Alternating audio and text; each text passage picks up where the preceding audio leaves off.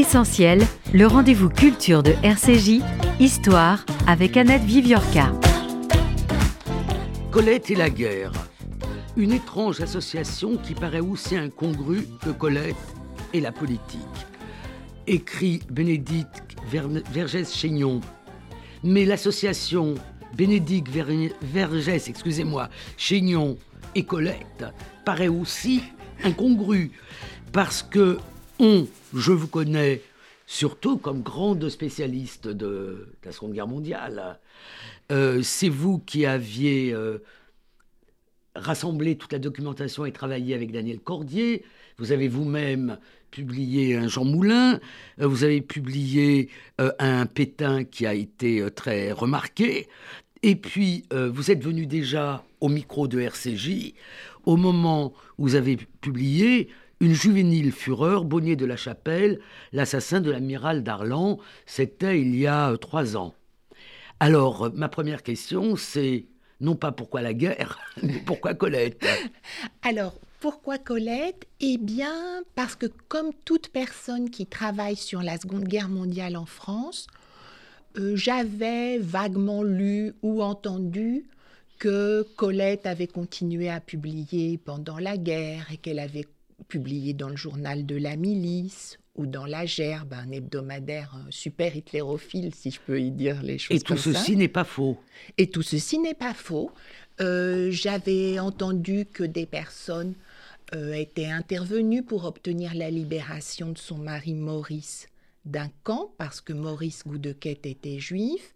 Et par exemple, quand j'avais travaillé sur l'exposition Sacha Guitry, j'avais vu que Guitry se vantait d'être l'artisan de cette libération. Et il n'est pas le seul à s'en vanter, mais on y reviendra. On y reviendra. Et en fait, à la faveur du premier confinement, je me suis mise à lire les recueils d'articles de Colette, chose que je n'avais jamais fait jusqu'ici alors que j'étais une grande lectrice de ses romans. Et je me suis rendu compte que le recueil de ma fenêtre était fait d'articles qui avaient paru dans le Petit Parisien en 40 et 41. Le Petit Parisien, un quotidien vraiment emblématique de la collaboration, dont beaucoup de rédacteurs ont fini soit dans les ruines de Berlin, soit devant un, peloton d'exécution euh, au fort de Montrouge. On ne peut pas s'empêcher non plus, parce que le, le confinement reste euh, tellement présent dans, dans la mémoire de chacun, de penser qu'il y a comme un écho entre votre, nos confinements, et euh, la façon dont euh, Colette a passé euh, la guerre à partir du moment où elle est remontée de, de l'Exode. Oui, elle a décidé de se confiner assez largement dans son appartement du Palais Royal il y a des lieux pires. Exactement. Et alors, confinée, euh, je dirais volontairement, donc en partie. Et elle disait d'elle-même à ce moment-là qu'elle était confinée et occupée à la fois dans tous les sens du terme. Ce qui a été votre cas. oui, absolument. Et c'est vrai que euh, pendant le, surtout le premier confinement, je dirais, le travail a été euh, un refuge et puis, dans les confinements suivants, ça a été une grande joie pour moi de pouvoir continuer à aller au département des manuscrits de la Bibliothèque nationale. Voilà, sous le prétexte de ce projet, je me faisais à moi-même les fameuses attestations pour m'autoriser à travailler. Euh, avant qu'on aille dans le, dans le cœur de, votre livre, euh, est-ce que vous pouvez nous tracer un peu le disons, un, tableau des lieux. Qu'est-ce que c'est que euh, ce palais royal pendant la période de, l'occupation? Même si je pense que beaucoup de beaucoup d'entre nous euh, connaissent, euh, emmener leurs enfants sauter sur les colonnes burennes, enfin connaissent un peu le, palais royal. Oui, alors c'est une version beaucoup moins jolie du palais royal, celle des années 1940. Tous les bâtiments sont assez décatis. Toutes les façades sur la rue, par exemple, sont très noires, un peu bancales. Donc elle a, si j'ai bien compris, un appartement dont certaines fenêtres donnent sur la rue et d'autres sur, les jardins. Voilà, sur le jardin. Elle est euh, dans la petite dimension du rectangle qui fait face à ce qui est maintenant le Conseil constitutionnel. Voilà. Et donc, elle a ses fenêtres euh, euh, de bureau et de chambre, enfin de salon, bureau et de chambre qui donnent sur le Palais Royal. Et c'est un appartement qu'elle adore. Et elle estime que l'enceinte du Palais Royal forme une sorte de hameau dans lequel elle se sent protégée. Et, d'ailleurs, où elle est effectivement protégée. D'ailleurs. Euh, et Maurice Goudekieck aussi. C'est un, une sorte de jardin public qui est surtout fréquenté à cette époque-là par les riverains, les gens qui travaillent à proximité, des habitués. Ce n'est pas tellement un lieu touristique, ce qui explique aussi que les Allemands euh, n'y sont pas très présents. Alors, on va maintenant euh, entrer dans le cœur du sujet, qui est la guerre. Alors la guerre, on oublie parfois qu'elle commence en 39, même s'il ne se passe pas grand-chose. Donc où elle est en 39 Alors, lorsque la guerre est déclarée, elle est à Dieppe en vacances et elle se dépêche de rentrer à Paris car euh, forte de son expérience de la Première Guerre mondiale, elle estime qu'on ne peut pas passer des guerres autre part qu'à Autre part qu'à Paris. Elle a quel âge à l'époque? Elle a alors donc elle est née en 1873. Donc, elle a 67 ans. Et elle est dans une santé euh, pas, ah, pas, top. Quoi. Elle commence à hum, vraiment souffrir à la fois d'arthrite et d'arthrose, ce qui gêne beaucoup ses mouvements et ses déplacements. Donc elle rentre à Paris. Elle et puis la première année de guerre, euh, enfin la première année, Alors pendant la, drôle de guerre, la drôle de guerre, elle continue à travailler, donc écriture de romans et nouvelles, et parallèlement, elle tient chronique dans Paris Soir, euh, de façon hebdomadaire ou bi-hebdomadaire. Et puis, elle est appelée à venir faire des chroniques à destination euh, des États-Unis, qui sont alors neutres, sur Radio Mondiale. Voilà, pour assurer la propagande de la France et, des alors, Je cours un peu comme un fil euh, dans, dans votre livre euh, le fait que Colette affirme toujours avoir besoin de gagner sa vie, elle est à ce point, euh, elle n'a pas de, enfin, elle n'a pas, disons, de réserve suffisante. Il faut vraiment qu'elle produise, qu'elle publie, qu'elle publie dans la presse ou qu'elle aille à la radio pour, euh, pour pouvoir vivre. Oui, oui, tout à fait. Elle n'a pas d'économie qui ferait d'elle une rentière ça fait très longtemps qu'elle vit du revenu de, son travail et la partie la plus régulière de ses revenus, ce sont ses participations euh, à la presse euh, quotidienne ou dans les revues, euh, ce qui explique qu'il y ait au fond beaucoup d'articles signés de Colette qui sont repris en général dans des recueils au fur et à mesure. Ça, c'est vraiment euh, très important pour elle et je pense que euh, ça fait partie de la conquête de l'indépendance euh, qu'elle a dû entamer après sa séparation avec son premier mari. D'accord. Et alors, au moment où les, où les Allemands sont aux portes de Paris, elle part. Elle part, mais vraiment à la dernière minute. Donc, son mari l'avait convaincu les derniers jours euh, de s'installer dans sa maison de campagne un petit peu à l'ouest de Versailles. Et en fait, ils vont quitter la Seine-et-Oise, maintenant ce sont les Yvelines, euh, le 13 juin 1940, sachant que les Allemands sont entrés à Versailles et à Paris le 14. Et direction la Corrèze. La Corrèze, où sa fille Colette de Jouvenel est installée. Vous donnez une photo d'elle, elle était euh, excessivement belle, enfin, oui, d'après la photo, très belle. Voilà, tout à fait, qui est alors une jeune femme, et elle est installée dans les deux ruines, enfin les ruines de deux châteaux prêtés par euh, un de ses frères. Curmonde, c'est vraiment euh, il se trouve que je connais euh, le lieu, voilà. Et euh, le château a été restauré hein, maintenant. Et euh, Curmonde, c'est vraiment un trou, quoi. C'est c'est c'est oui, c'est le bout de la Corrèze. Voilà, hein. la Corrèze qui est déjà la Corrèze. Mais Colette avait promis à sa fille que si elle quittait Paris, ce serait vers elle qu'elle se tournerait. Donc la voici en Corrèze en juin 1940 alors donc mal installée matériellement, voilà, et surtout, eh bien, coupée du monde, c'est-à-dire sans journaux, sans radio, sans courrier, ce qui lui fait dire que euh, nous aurions pu être vainqueurs, nous ne l'aurions même pas su. Bon, la, question ne se pose pas puisque effectivement, pendant ce temps-là, la défaite française est consommée et euh, le maréchal Pétain euh, est arrivé au pouvoir.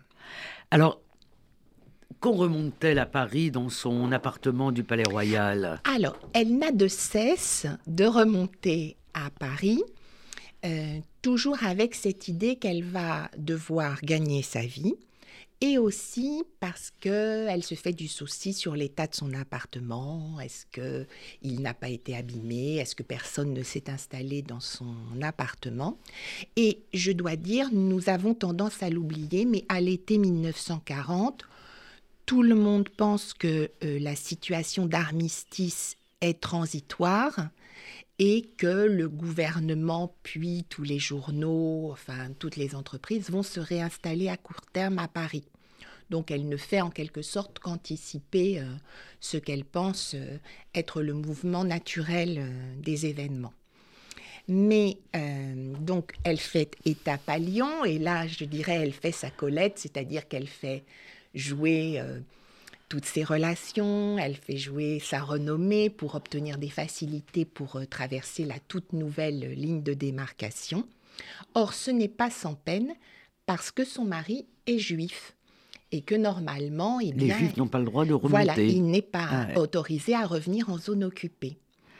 Alors, est-ce que vous pourriez, pour euh, nos auditeurs, euh, surtout les plus jeunes, hein, nous dire un peu que représente Colette dans le paysage euh, français, disons, en, en 40 Alors, euh, c'est un grand écrivain avec les majuscules et les guillemets français d'une époque qui en est très riche. C'est sans doute la seule femme qui a ce statut en France euh, à cette époque-là. En même temps, elle est une vedette, nous on dirait un people, c'est quelqu'un qui est très présent dans la presse et qui d'ailleurs recourt elle-même très volontiers à la publicité. Elle est très médiatique, dirait-on aujourd'hui. Elle est sollicitée un peu pour tout et pour rien. C'est une romancière, c'est aussi une femme de théâtre parce qu'elle a écrit des pièces. Et parce qu'elle a été elle-même actrice. Et parce qu'elle a été elle-même actrice après avoir été danseuse mime, y compris nue. Un peu, un peu scandaleuse, quoi. Exactement. Elle est l'auteur de nombreux romans, dont les fameux Claudine, mais de nombreux romans à succès. Elle est d'ailleurs, euh, je dirais, éditée par un éditeur, Ferenczi, qui est un éditeur populaire. Hein, euh, euh, et elle est, comment dirais-je, elle, est reconnue dans la rue, par exemple, on lui demande des, autographes, euh, voilà. Qu'elle monnaiera d'ailleurs pendant la guerre, enfin oui, les, dédicaces de, ses livres. Pour obtenir euh, soit du savon. Et alors, euh, vous la, enfin, je pose un peu des questions naïves, parce que je vous ai lu, bien évidemment.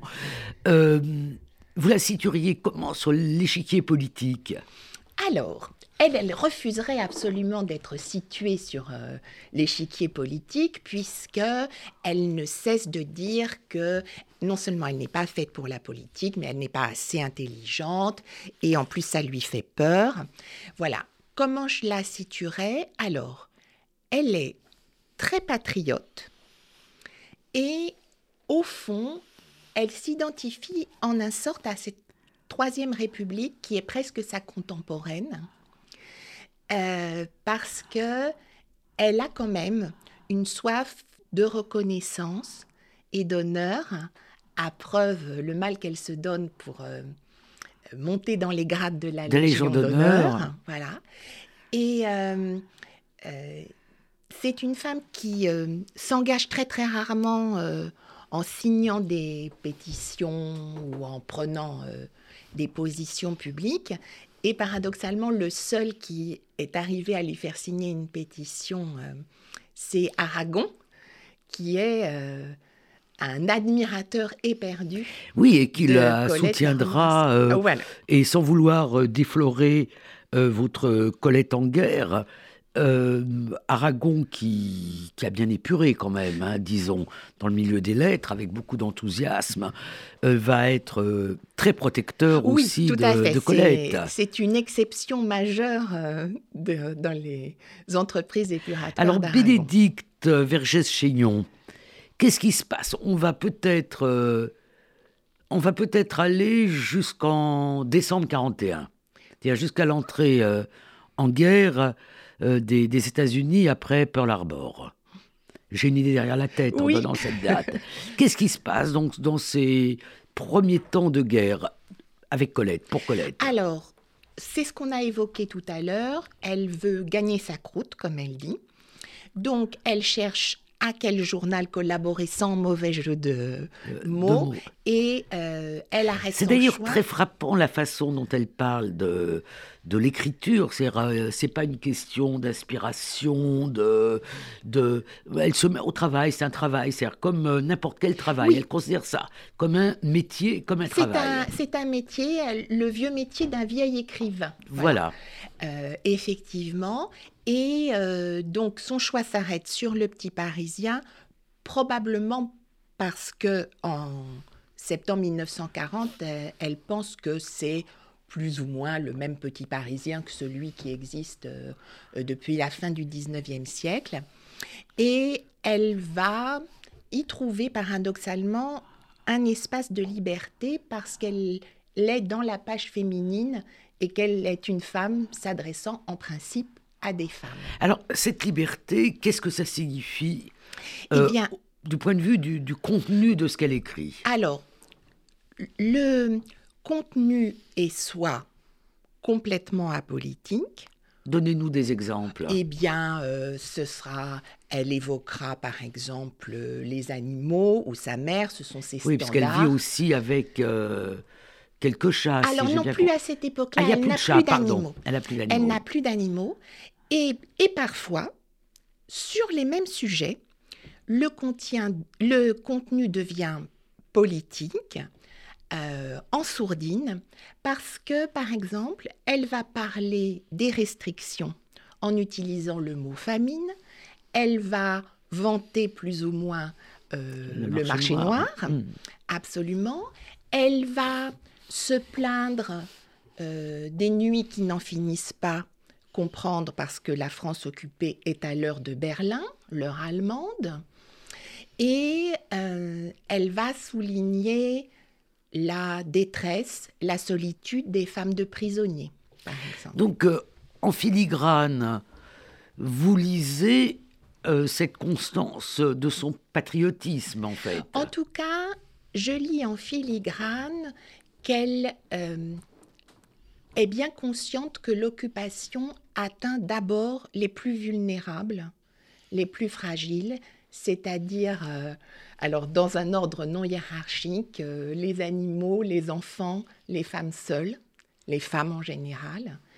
Et puis, euh, elle aime bien garder sa liberté de penser, d'où, dans les colonnes du Petit Parisien, un éloge de Jean Cocteau au moment où il est pris à partie, non seulement par article interposé, mais physiquement, par divers collaborationnistes.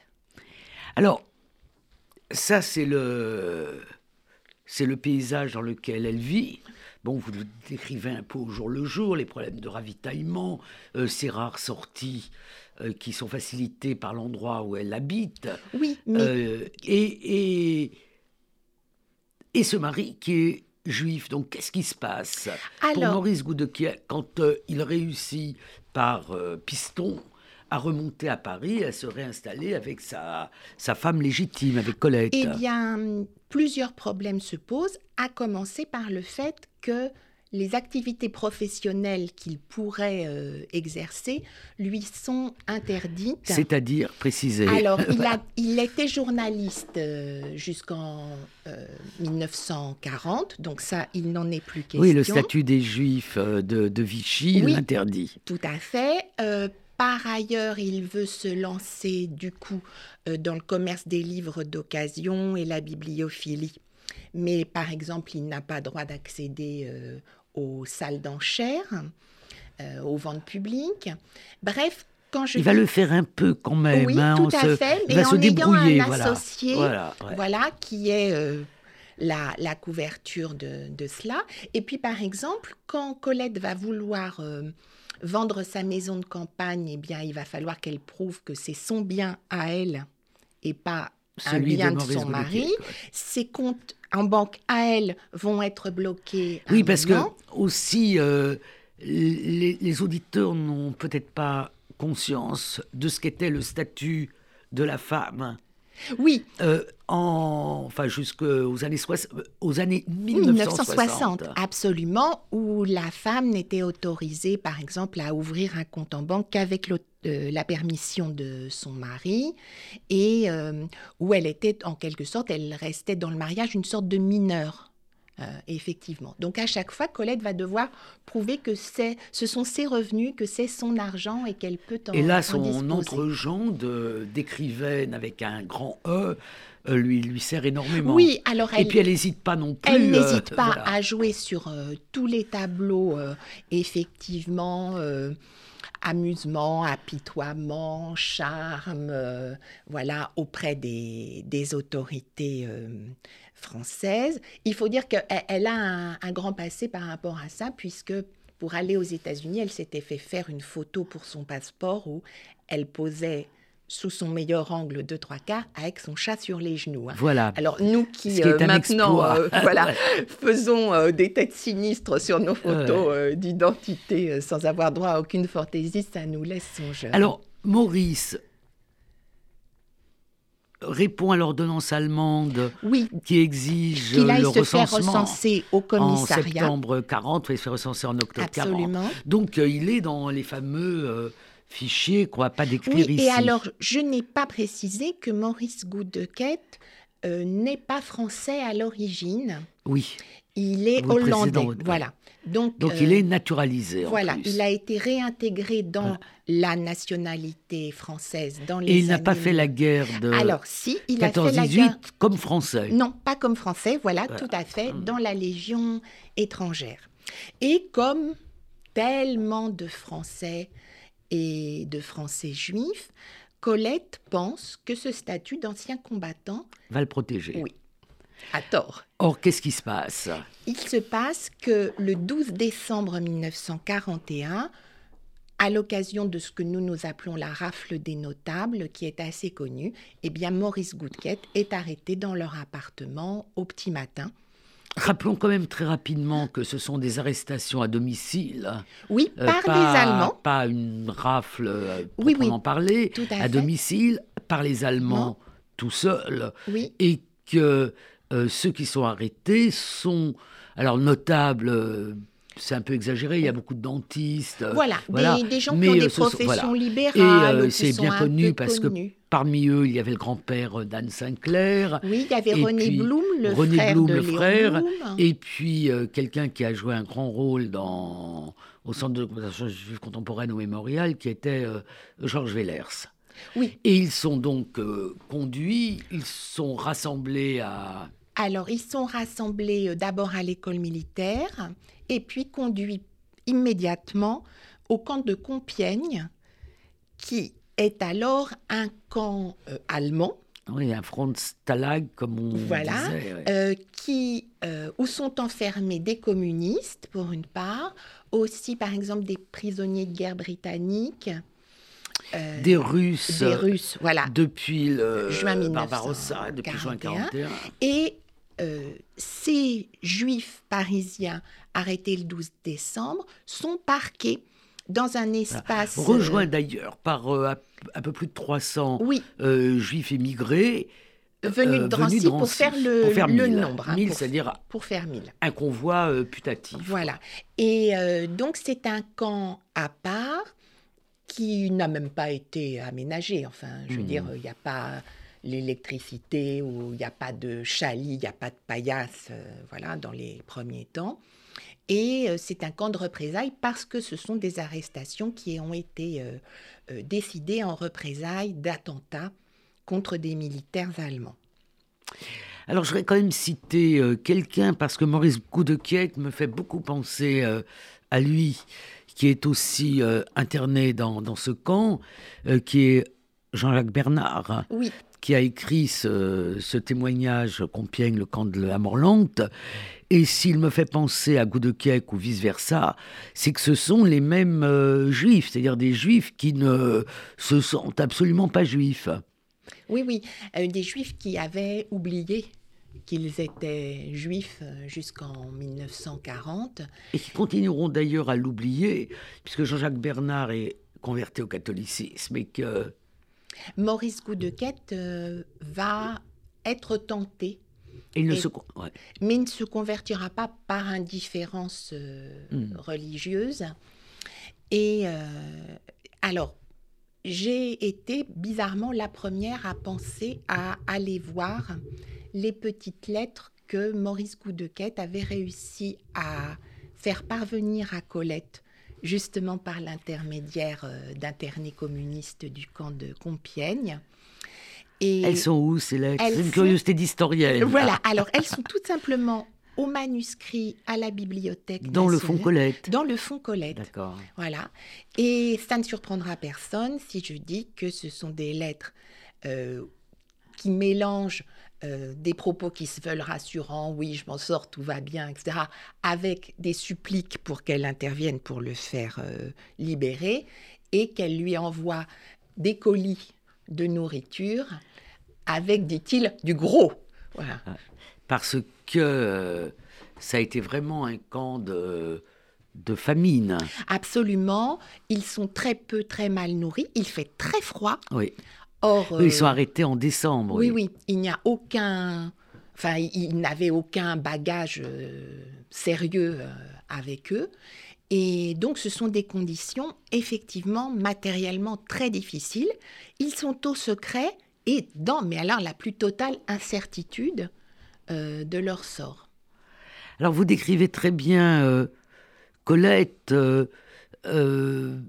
malade de, cette solitude, de ne pas avoir euh, son mari auprès d'elle, et, euh, disons, tirant toutes les sonnettes possibles. Alors, à la fois. Alors, qu'est-ce qu'elle fait pour essayer de faire Malade d'inquiétude et se démenant. Enfin, il n'y a pas d'amis ou de connaissances qu'elle ne soit prête à, Alors, solliciter. Qui, qui, va-t-elle voir? Alors, euh, d'abord, des amis artistes ou des amis d'amis ou des gens dont elle pense qu'ils sont en bon rapport avec les Allemands. Donc, par exemple, elle va solliciter la femme de Paul Morand, qui est réputée à juste titre pour sa germanophilie. Elle va solliciter Sacha Guitry, elle va solliciter euh, le peintre du noyer de Segonzac. Enfin, voilà, la liste est très très longue. Et finalement, euh, ce sera probablement, parce que j'ai enquêté euh, difficilement sur ce sujet, mais c'est probablement Susanna Betz, la femme de l'ambassadeur euh, d'Allemagne à Paris, Otto Abetz, qui, grande admiratrice de Colette, va être l'élément déclencheur de la libération de Maurice Deux mots rapides sur Otto Abetz, deux mots pour qu'on comprenne euh, parce que d'un côté, Suzanne est une grande admiratrice de Colette, mais Otto Abet, c'est quand même une personnalité un peu, euh, un, peu à part. Oui, tout à fait. Euh, et il a la particularité d'être un ami de longue date d'un des beaux-fils de Colette, Bertrand de Jouvenel, qui a été son amant aussi euh, voilà, au sortir de son adolescence. Et qui est lié bien évidemment à Colette euh, de Jouvenel, à sa fille. Tout à fait, c'est sa des C'est un peu compliqué les liens de Colette avec, euh, avec les Jouvenel. Voilà, mais en tout cas, on peut penser que lui est intervenu ou a fait cette suggestion de s'adresser à Suzanne Abetz. Le problème, c'est que ça n'est pas du tout l'ambassade ou les services de la propagande qui décident euh, des internements à Compiègne, c'est le commandant du Grand Paris. Donc c'est lui qu'il va falloir circonvenir et convaincre pour obtenir finalement en février 1942 la libération de Maurice Gaudequette. Il n'est pas le seul à avoir été euh, libéré. Tristan Bernard l'a, aussi été. Je sais pas si euh, quelqu'un. Jean-Jacques Jean-Jacques Bernard, pardon, excusez-moi. Le voilà. Alors, donc il est libéré. On peut dire quand même que pour Colette, juif, ça n'existe pas en fait pour elle, très peu. Oui, elle est vraiment dans le déni. Et en même temps, elle est en train de se rendre compte que la situation est très périlleuse. Et elle va vivre à partir de ce moment-là dans une grande anxiété à l'idée d'une nouvelle arrestation de, de. Alors, où est Goudequette jusqu'à la libération? Alors, euh, dans un premier temps, il reste au Palais Royal et il va même retirer euh, en juin 1942 sa fameuse étoile euh, jaune pour la porter. Et dans les jours qui suivent, retournement de situation, sans doute le couple se rend-il compte que, pas tenable. ce n'est pas tenable et il passe clandestinement en zone libre et s'installe sur la côte d'Azur chez des amis jusqu'à l'invasion de la zone libre en novembre 1942. Et là, il choisit de revenir à Paris auprès de sa femme et de jusqu'à la libération, il va vivre une vie comme ça semi-clandestine en découchant tous les soirs comme si ça suffisait à, le, protéger. Et en fait, ça nous ramène un peu au début de, notre entretien. Euh, le Palais Royal, c'est vraiment un lieu euh, de, de protection. Oui, tout à euh, fait. Même si euh, vous racontez cet épisode très tragique qui a lieu dans, me semble-t-il, dans la même cage d'escalier que à l'étage au-dessus. Voilà, qui, habite à l'étage au-dessus de Colette? Alors, à l'étage au-dessus vit une famille dont la mère est Suzanne Spack. Euh, une jeune femme de la haute société belge qui s'est lancée plus spécifiquement dans l'aide aux enfants juifs, au fond pour les exfiltrer et les cacher. Et dans une certaine mesure, Colette est au courant de ses activités puisqu'elle lui a donné de l'argent pour l'aider et elle lui a recommandé des amis fortunés euh, pour l'aider aussi.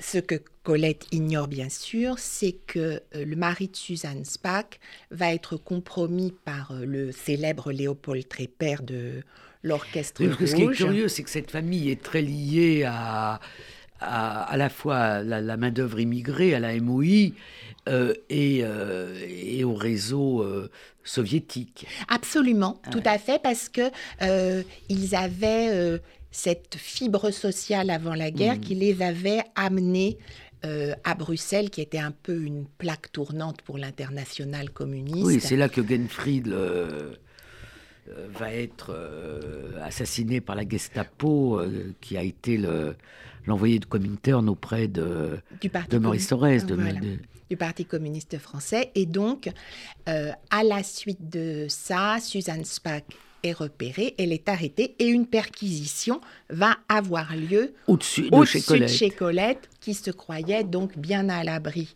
euh, au Palais Royal grâce euh, ne serait-ce qu'à la solidarité de ses voisins et de ses voisines qui se relaient pour euh, héberger Goudequette.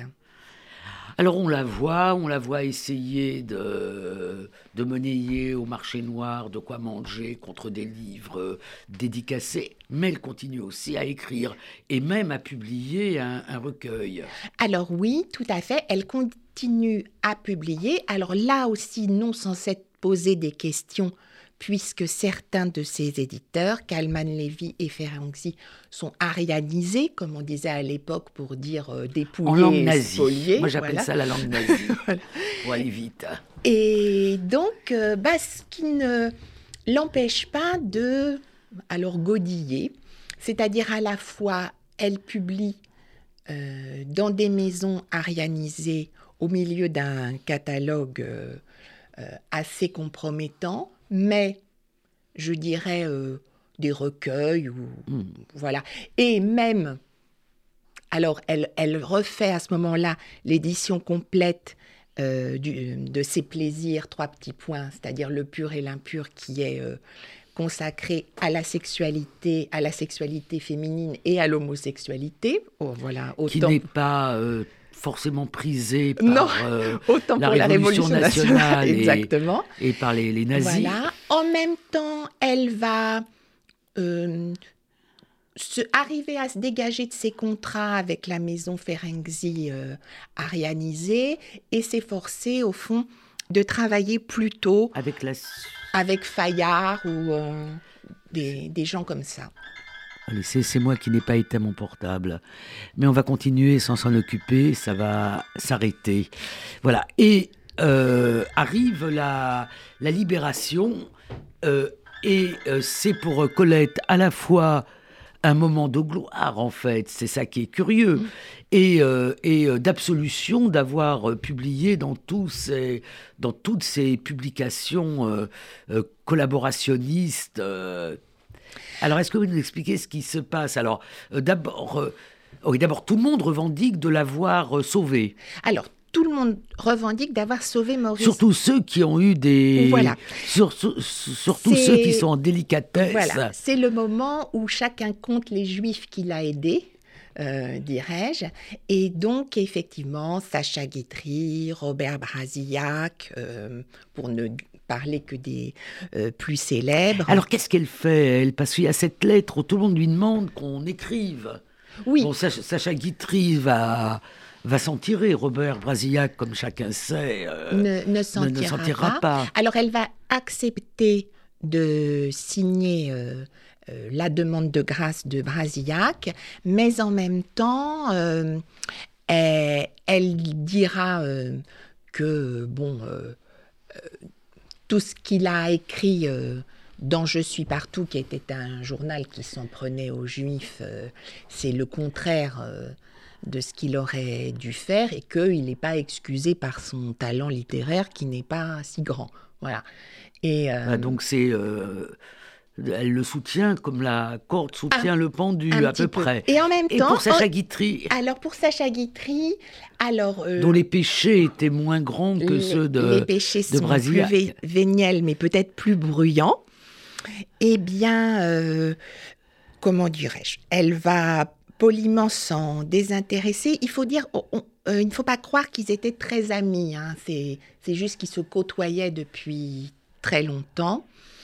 Euh, Sacha Guitry avait tenté de manœuvrer Colette pendant la, la guerre en, en la faisant entrer à l'Académie Goncourt, qui était euh, dans un, au plus mal, voilà, euh, pendant cette période. Et hum, bon, voilà, elle s'était dégagée en, en douceur, comme elle le faisait souvent, parce qu'elle était habile et rusée, et que on n'apprenait pas à une dame de 70 ans comment gérer sa publicité et son image publique. Et, euh, et lui euh, la traitera d'ingrate et il lui en vaudra beau- il lui en voudra beaucoup pendant longtemps. D'autant que qu'est-ce qui se passe à l'Académie Goncourt, qui est régulièrement sous les feux de, de l'actualité politique? Exactement. Alors en fait, l'académie s'est déchirée entre 40 et 44 entre les maréchalistes, les pro-allemands, les attentistes, ceux qui étaient partis à, l'étranger. Et euh, sur les 10 euh, à la libération, il ne reste pas beaucoup de monde en arrivant au port euh, voilà, qui, qui soit présentable. Et l'Académie, bien pour redorer son blason, élit Colette en 1945. Euh, pourquoi elle? Non seulement parce qu'elle est effectivement un écrivain d'immense talent et une femme, mais aussi parce qu'elle a vraiment le vent en poupe euh, depuis la libération de 1944. Alors comment comme vous expliquez, comment vous expliquez que Colette, euh, dans, dans, dans cette période dont certains, je ne sais pas si vous en êtes, euh, euh, parlent de, résidence, de résistentialisme, on célèbre quand même euh, les, les résistants, comment vous expliquez que Colette, qui euh, après, je vous demanderai de faire, euh, de, de donner une appréciation générale. Mais en tout cas, euh, si elle ne s'est pas compromise, n'a pas non plus été une grande résistante. Oui, alors en même temps, Annette, on, on va peut-être pas demander à une dame de 70 ans de manier la mitraillette Stern. euh, Il y a au- d'autres façons de résister aussi. Voilà. Et, euh, Elle n'a pas, euh, elle a pas publié aux éditions de Minuit clandestine. elle a pas. Mais je pense pas qu'on l'ait sollicité hein, pour le coup. Alors, comment j'explique? Eh bien, d'abord, sa notoriété et l'amour que lui portent les Anglo-Saxons ne s'est pas démenti pendant les années de guerre. Et au fond, euh, la presse anglo-saxonne, les personnalités, les artistes qui passent à Paris se précipitent au Palais Royal, tous pour voir Colette, pour lui demander des articles, pour faire des photos d'elle. Et, avec elle, je suppose. Exactement. Alors, il n'y a pas de selfie à l'époque. Euh, Et euh, elle est invitée régulièrement à l'ambassade britannique à Paris, qui est le top. Euh, enfin, c'est vraiment l'endroit qui donne le là de la vie mondaine à, Paris en 44-45, et c'est d'ailleurs là qu'elle est invitée, lui-même 1945, euh, pour euh, célébrer la capitulation allemande. Et euh, en même temps, elle est tout à fait ménagée voire plus par la presse communiste, voilà, sur les instances d'Aragon, hein, qui lui aussi donne le ton. Et vraiment la, finalement la grande figure euh, dominante du monde littéraire. Euh, voilà, le premier concours d'après-guerre est donné à, à Elsa, Triolet, sa compagne.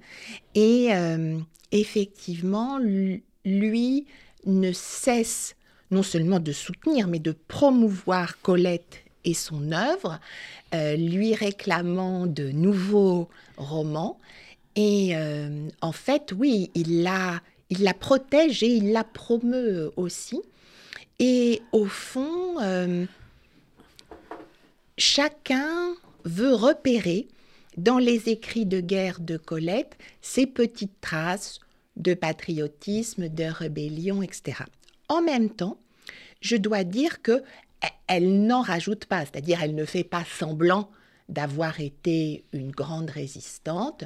Elle, elle dit euh, je ne parlerai que de ce que j'ai vu au Palais Royal, de ce que mes amis m'ont dit. C'est d'ailleurs le titre du, recueil par lequel vous avez commencé votre recherche. Oui, oui, oui, Paris de ma fenêtre. Voilà, Paris de ma fenêtre, c'est-à-dire en même temps un, comment dire, euh, une, euh, un paysage assez étroit. C'est, vraiment un tout petit Paris. Oui, un paysage étroit et en même temps avec le talent de Colette de faire de rien des pages magnifiques à lire. Alors on va dire quelques mots de Maurice Goudecaïc. Euh, un, souvenir d'enfance, euh, quand il a publié ses mémoires, il y a eu un livre, oui. voilà, euh, il y a fort longtemps. Un peu après la mort de Colette, elle est morte en 54. Voilà, un peu après. Bon, ce livre, mes parents l'avaient acquis et, et, je me souviens que euh, il ne trouvait pas très sympathique la figure de Maurice Goudekiek. C'est le souvenir. Alors peut-être parce que euh, c'était un juif sur les franges de la conversion au catholicisme, même s'il n'est pas allé euh, jusqu'au bout. Mais qu'est-ce qui se passe après la mort de, Colette? En fait beaucoup d'amis de Colette ont été très choqués parce que Maurice Goudequette a été euh, son héritier aux dépens de sa fille euh, Colette de Jouvenel. Et c'est vrai qu'il a euh, monnayé ardemment l'œuvre, les manuscrits de Colette. Donc, c'est vrai que ça n'a pas donné une figure sympathique de ce personnage. Néanmoins, du point de vue de Colette, elle l'aimait beaucoup, elle le trouvait un très bon compagnon. Et c'est vrai que il était dévoué et très présent. Et donc au fond, elle au moins avait apprécié son mariage et je pense que si elle l'a tellement favorisé dans ses dispositions testamentaires qui datent de 1945, c'est parce qu'elle avait tellement eu peur de le perdre à partir de la fin de 1941. Et peut-être qu'elle avait aussi euh, confiance en lui pour euh, faire connaître euh, son œuvre, pour, la, pour continuer ce qui... Probablement. D'ailleurs, c'est vrai que il a mis en chantier à deux reprises des éditions complètes des œuvres de Colette. Et bon, c'est toujours très difficile d'être l'ayant droit d'un grand, grand, écrivain. Ouais. Alors vous, qu'est-ce que vous retirez de cette euh, longue traversée? Puisque en fin de compte, euh, c'est un livre, vous avez dû mettre deux ans à peu près pour l'écrire. Voilà, donc qu'est-ce que vous retirez de, de cette traversée dont votre connaissance tellement fine de, de, de, cette période de, de, la Seconde Guerre mondiale? Si je vous fais une réponse très courte, Annette, je dirais que euh, Colette a ressemblé à ces millions de compatriotes euh, entre 40 et 44 le talent littéraire en plus. Euh, elle était très préoccupée des impératifs de la vie quotidienne. Oui, de la nourriture. La nourriture, le, chauffage, le vêtement. elle était préoccupée de la sécurité de ses proches et elle était préoccupée de gagner sa vie, mais le tout, je dirais, en se respectant, comme on, comme on dit maintenant, c'est-à-dire que par exemple, elle n'a jamais euh, rien demandé à Vichy, elle ne s'est jamais rendue à Vichy, elle n'a rien sollicité. Elle n'a jamais écrit au maréchal Pétain. Non, du tout, elle n'a rien sollicité euh, du gouvernement français. Euh, en dehors de sa de ses demandes en faveur de la libération de Maurice Goudequette, eh bien, elle s'est tout à fait abstenue d'aller fréquenter l'été de l'ambassade ou les soirées de l'Institut culturel euh, allemand. Elle sortait quand même de temps en temps. Oui. Euh, on la voit aller au restaurant, au Grand Véfour, ce qui n'est pas très loin de chez elle. Voilà, on la voit. restaurant de quartier. Aller au, euh, restaurant, y compris de marché noir. Mais c'est vrai qu'elle sort peu parce que, bon, on sait très bien dans quel état sont les transports à Paris euh, pendant l'occupation. Et, et quant à ses publications dans des journaux, je dirais les journaux de zone libre, elle ne les voyait pas, elle ne savait pas ce qu'il y avait dedans. Et la gerbe, c'est un faux pas. Euh, elle, est, elle parle de la Bourgogne au milieu d'une page euh, terrible qui vise à, à ce que la Bourgogne soit intégrée au, au, Reich allemand. Et la publication de son article dans Combat, le journal de la milice, s'est faite à son insu et c'est une euh, mésaventure qui est arrivée à d'autres écrivains de la période de tous bords. Voilà, donc on peut continuer à lire et à aimer Colette euh, sans euh, réserve. absolument. Voilà. prochain livre sur quoi? Alors. Vite, parce que là maintenant, ça se termine. Le deuxième tome du journal de guerre de Paul de Morand. De Paul Morand à partir de 43. Merci, Bénédicte Vergès-Chaignon. Je rappelle le titre de votre ouvrage Colette en guerre, 1939-1945, et c'est publié chez Flammarion. Merci, et puis peut-être pour le tome de Morand. Ah oui, avec plaisir, euh, qui nous emmènera en Roumanie, en France et en Suisse. Merci.